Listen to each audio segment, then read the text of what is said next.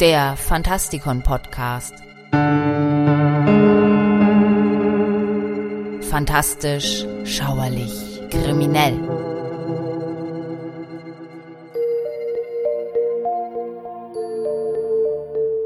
Seit Charles Dickens 1843 eine Weihnachtsgeschichte veröffentlicht hatte, ist der Name Scrooge zu einem Synonym für einen gemeinen, geizigen Menschen geworden. Ebenezer Scrooge ist Dickens berühmteste Figur und eine der berühmtesten Charaktere der so reichen englischen Literatur. Bei der Erschaffung von Schurken hat sich Dickens von jeher mehr ins Zeug gelegt und mehr Energien auf sie verwendet als bei seinen gutherzigen Figuren. In unseren Breitengraden ist Scrooge zwar bekannt, nimmt aber keineswegs die Popularität ein wie in englischsprachigen Ländern. Selbst der bekannteste und vielleicht beliebteste Ableger in Form der Ente Scrooge McDuck heißt bei uns nur Dagobert.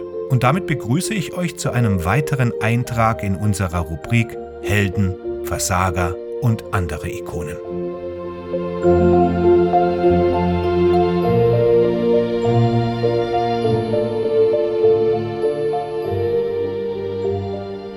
Marley war tot. Damit wollen wir anfangen. Kein Zweifel kann darüber bestehen. Der Schein über seine Beerdigung ward unterschrieben von dem Geistlichen, dem Küster, dem Leichenbestatter und den vornehmsten Leidtragenden. Scrooge unterschrieb ihn und Scrooges Name wurde auf der Börse respektiert, wo er ihn nur hinschrieb. Der alte Marley war so tot wie ein Türnagel. Versteht mich recht, ich will nicht etwa sagen, dass ein Türnagel etwas besonders Totes für mich hätte. Ich selbst möchte fast zu der Meinung neigen, dass das toteste Stück Eisen auf der Welt ein Sargnagel sei. Aber die Weisheit unserer Altvordern liegt in den Gleichnissen, und meine unheiligen Hände sollen sie dort nicht stören, sonst wäre es um das Vaterland geschehen. Man wird mir also erlauben, mit besonderem Nachdruck zu wiederholen, dass Mali so tot wie ein Türnagel war. Wusste Scrooge, dass er tot war? Natürlich wusste er es. Wie sollte es auch anders sein? Scrooge und er waren, ich weiß nicht seit wie vielen Jahren, Kompagnons. Scrooge war sein einziger Testamentsvollstrecker, sein einziger Verwandter, sein einziger Erbe, sein einziger Freund und sein einziger Leidtragender. Und selbst Scrooge war von dem traurigen Ereignis nicht so schrecklich mitgenommen, um nicht selbst am Begräbnistag ein volltrefflicher Geschäftsmann sein und ihn mit einem unzweifelhaft guten Handel feiern zu können. Nun bringt mich die Erwähnung von Marleys Begräbnistag wieder zu dem Ausgangspunkt meiner Erzählung zurück. Es gibt keinen Zweifel, dass Marley tot war. Das muss scharf ins Auge gefasst werden, sonst kann in der Geschichte, die ich erzählen will, nichts Wunderbares geschehen. Wenn wir nicht vollkommen fest überzeugt wären, dass Hamlets Vater tot ist, ehe das Stück beginnt, so wäre durchaus nichts Merkwürdiges in seinem nächtlichen Spaziergang bei scharfem Ostwind auf den Mauern seines eigenen Schlosses, nicht mehr als bei jedem anderen Herrn in mittleren Jahren, der sich nach Sonnenuntergang rasch zu einem Spaziergang auf einem luftigen Platz entschließt, zum Beispiel auf dem St. Paulskirchhof. Scrooge ließ Marleys Namen nicht ausstreichen. Noch nach Jahren stand über der Tür des Speichers Scrooge und Marley. Die Firma war unter dem Namen Scrooge und Marley bekannt. Leute, die Scrooge nicht kannten, nannten ihn zuweilen Scrooge und zuweilen Marley, aber er hörte auf beide Namen, denn es galt ihm beides gleich. Oh, er war ein wahrer Blutsauger, dieser Scrooge. Ein gieriger, zusammenkratzender, festhaltender, geiziger alter Sünder, hart und scharf wie ein Kiesel, aus dem noch kein Stahl einen warmen Funken geschlagen hat verschlossen und selbstgenügsam und ganz für sich, wie eine Auster. Die Kälte in seinem Herzen machte seine alten Gesichtszüge starr, seine spitze Nase noch spitzer, sein Gesicht runzlig, seinen Gang steif, seine Augen rot, seine dünnen Lippen blau, und sie klang aus seiner krächzenden Stimme heraus. Ein frostiger Reif lag auf seinem Haupt, auf seinen Augenbrauen, auf dem starken, struppigen Bart. Er schleppte seine eigene niedere Temperatur immer mit sich herum. In den Hundstagen kühlte er sein Kontor wie mit Eis, zur Weihnachtszeit machte er es nicht um einen Grad molliger.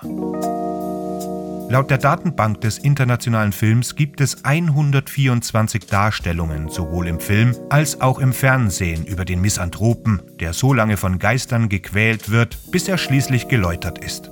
Er mag zwar nicht erfolgreicher als der Weihnachtsmann selbst sein, ist aber aus den jährlichen Dezember-Events nirgendwo mehr wegzudenken. Tatsächlich gab es einst eine Zeit, in der man den Wunsch nach einer frohen oder fröhlichen Weihnacht noch als etwas Neues und Spannendes wahrnahm. In der viktorianischen Epoche der 1840er Jahre begann die festliche Plattitüde Merry Christmas erst in Mode zu kommen. Und das dank Charles Dickens Weihnachtsgeschichte. 1844, also ein Jahr nach der Originalveröffentlichung, kam das Werk auch zu uns mit dem gleichen Effekt. Es mag ein Grund für den andauernden Erfolg der Erzählung sein, dass zu dieser Zeit viele der Traditionen und Praktiken um die Weihnachtszeit noch gar nicht entwickelt waren. Das gegenseitige Beschenken, die Familienzusammenkünfte usw. So sind weitere Beispiele der Prägung, die von diesem literarischen Stück übernommen wurden. Zweifellos sagt die Novelle mehr über die Bedeutung von Weihnachten aus als jeder religiöse Text. Und der Erfolg dieser weltberühmten Geistergeschichte führte zu einem weiteren Phänomen, das bis heute anhält. Dickens schrieb nämlich von da an jedes Jahr eine weitere Weihnachtsgeschichte. Diese Tradition hat sich, auch wenn es zu sonst nichts taugt, ins Fernsehprogramm retten können. Die themenbezogenen Produktionen, die jedes Jahr über den Bildschirm flimmern, sind ein Vermächtnis des großen englischen Romanciers. In der Weihnachtsgeschichte geht es um einen Menschen, der vom Leben zerschlagen und zerquetscht wurde und sich dadurch in einen Menschenfeind verwandelte. Dann aber geschieht etwas Fantastisches. Sein Herz öffnet sich für Freundlichkeit und Empathie. Scrooge wird zu einem guten Menschen und wir alle möchten glauben, dass das möglich ist.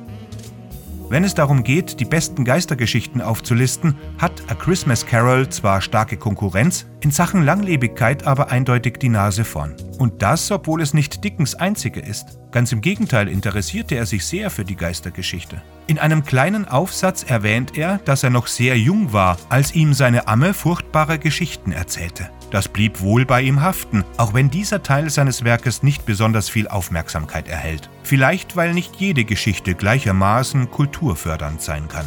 Aber die Feiertage waren und sind natürlich immer eine Zeit der Geschichten von Magie und Wundern. Egal ob die Geschichten in einem Gottesdienst, zu Hause vor dem Kamin oder im Kino erzählt werden, sie werden seit Generationen immer wieder erzählt. Charles Dickens Weihnachtsgeschichte ist dabei vielleicht das, was einer modernen mündlichen Tradition am nächsten kommt. Aber wie vieles, das in der Folklore begann, kennt man heute oft nur noch die verwässerten Disney-Versionen. Aber dieser unsympathische Konzern ist nicht allein für die Glättung und Vernichtung aller Tiefe verantwortlich. Es ist ein Prozess, der mit der Christianisierung begann. Als sich das Christentum im heidnischen Europa ausbreitete, wurden einige einheimische Wintermärchen so umgestaltet, dass sie eine neue Moral bekamen und ein neues Publikum ansprachen. Andere Elemente wurden einfach gestrichen. Viele Erwähnungen von Dunkelheit, Gewalt oder wilden Geistern wurden aus den Geschichten entfernt. Das ist schade, weil Geschichten, die sowohl Dunkelheit als auch Licht enthalten, viel interessanter sind. Nehmen wir zum Beispiel den Weihnachtsmann. Die meisten Menschen stellen ihn sich heute wahrscheinlich in der bekannten Coca-Cola-Version vor, einen bärtigen, dicken Mann in einem roten Anzug. Wahrscheinlich lächelt er und hat einen großen Sack voller Spielzeug dabei. Aber das war nicht immer der Fall. Traditionell wurde er als dünn und in Pelze gekleidet dargestellt. Er wurde oft als streng bezeichnet. Einigen Legenden zufolge trug er eine Birkenrute, ein Symbol für Disziplin und Bestrafung. In anderen Legenden stand er eher im Zeichen der Fröhlichkeit und der Trunkenheit. Wenn man bedenkt, dass der heilige Nikolaus unter anderem der Schutzpatron von Pfandleihern, Piraten, Matrosen, Dieben, Waisenkindern und von New York ist, ist dieser raue Weihnachtsmann vielleicht auch passender. Und diese älteren Geschichten über den Weihnachtsmann zeigten ihn oft nicht in Begleitung von Elfen oder Rentieren, sondern von anderen Figuren. Während der Weihnachtsmann die braven Kinder belohnte, quälten diese Gehilfen die bösen Kinder. Dazu gehörten zum Beispiel Knecht Ruprecht und der Krampus. Der Krampus hat seinen Ursprung in der vorchristlichen Folklore der Alpenregion Europas. Er war ein tierisches, ziegenähnliches, gehörntes Wesen, das mit Fell bedeckt war und eine gespaltene Zunge besaß. Er bestrafte und erschreckte böse Kinder und entführte die schlimmsten von ihnen. Trotzdem luden die Eltern den Krampus oft zu einem Schluck Schnaps ein. Interessanterweise haben einige moderne Darstellungen des Krampus diesen Teufel in eine harmlosere, amorähnliche Kreatur verwandelt. Obwohl die dämonischen besten Freunde des Weihnachtsmanns weitgehend verschwunden sind, haben viele heidnische Symbole und Zeremonien in der einen oder anderen Form überlebt. Der Dezember war schon immer eine Zeit des Feierns, allerdings aus unterschiedlichen Gründen. Einerseits ist der Winter traditionell eine Zeit des Todes, der Dunkelheit und des wachsenden Chaos. Die Grenzen zwischen dieser und der nächsten Welt werden dünner und die Toten kehren zurück. Andererseits war die Wintersonnenwende auch die Zeit, in der die Sonne wiedergeboren und die Tage länger wurden. Eines der ältesten heidnischen Feste ist die wilde Jagd. Eine geisterhafte Gruppe von Hunden und Jägern, die schon von allen möglichen Wesen angeführt wurde, von König Artus bis zu Knecht Ruprecht, Krampas und Wotan, auch bekannt als Woden, Odin oder Jolnir. Der letzte Name ist einer der Ursprünge des Wortes Jule, eines einmonatigen Festes, zu dem Schlemmen, Essen und Opferungen gehörten. Die Familien genossen eine Weihnachtsziege oder einen Schinken. In dieser Zeit der Dunkelheit und des Todes wurden auch immer grüne Bäume gepriesen. Sie wurden ins Haus gebracht und im Laufe des Monats wurden große Weihnachtsscheite verbrannt. Ein weiteres Fest ist die Tradition von Koledari, bei diesem Fest zu Ehren des Gottes der Unterwelt und der Wiederkehr der Sonne zogen Gruppen von Kindern von Haus zu Haus und sangen, um das Ende des alten und den Beginn des neuen Jahres zu feiern. An jedem Haus wurden sie mit Süßigkeiten oder Geld belohnt. Das hat natürlich Ähnlichkeit mit dem Fest All Hallows Eve, genannt Halloween, über das es bereits eine Sendung im Fantastikon gibt. Wenn ihr euch also dieses Weihnachten von einem mit Essen und Trinken beladenen Tisch zurückzieht, um Lieder zu singen, Geschenke auszutauschen und brave Kinder zu belohnen, denkt daran, dass ihr eine Tradition feiert, die auf eine Zeit zurückgeht, als der Wald draußen ein dunkler, gefährlicher und böser Ort war.